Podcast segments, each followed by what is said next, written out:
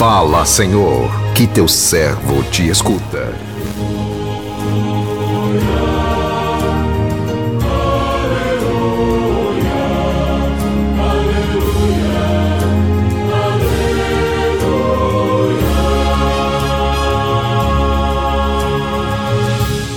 O Senhor esteja convosco, Ele está no meio de nós.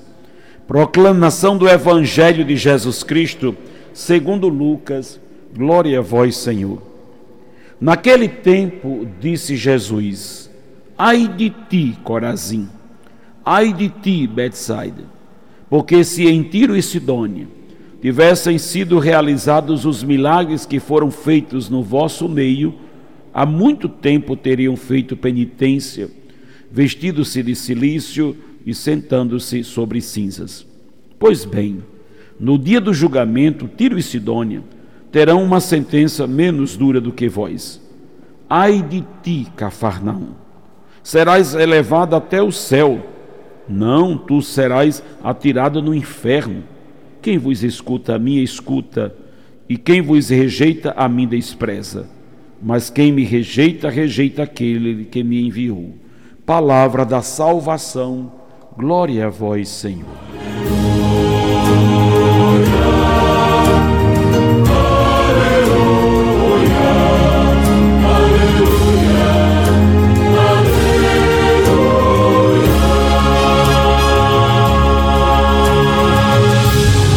Meu irmão, minha irmã, ouvintes do programa Sim a Vida, a vida é, é uma luta constante, com muitos obstáculos, é, inimigos a serem vencidos.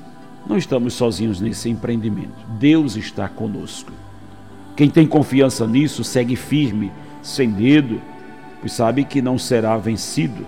Não podemos ignorar a manifestação de Deus, os sinais que Ele nos emite. Se assim procedermos, corremos o risco de nos envolvermos em muitos sofrimentos que poderiam ser evitados se ouvíssemos os seus ensinamentos. É disso que trata a passagem do Evangelho de hoje. Jesus, no Evangelho que ouvimos, chama a atenção de Corazim e Betsaida porque elas ignoram os feitos de Deus e continuavam agindo de modo inadequado.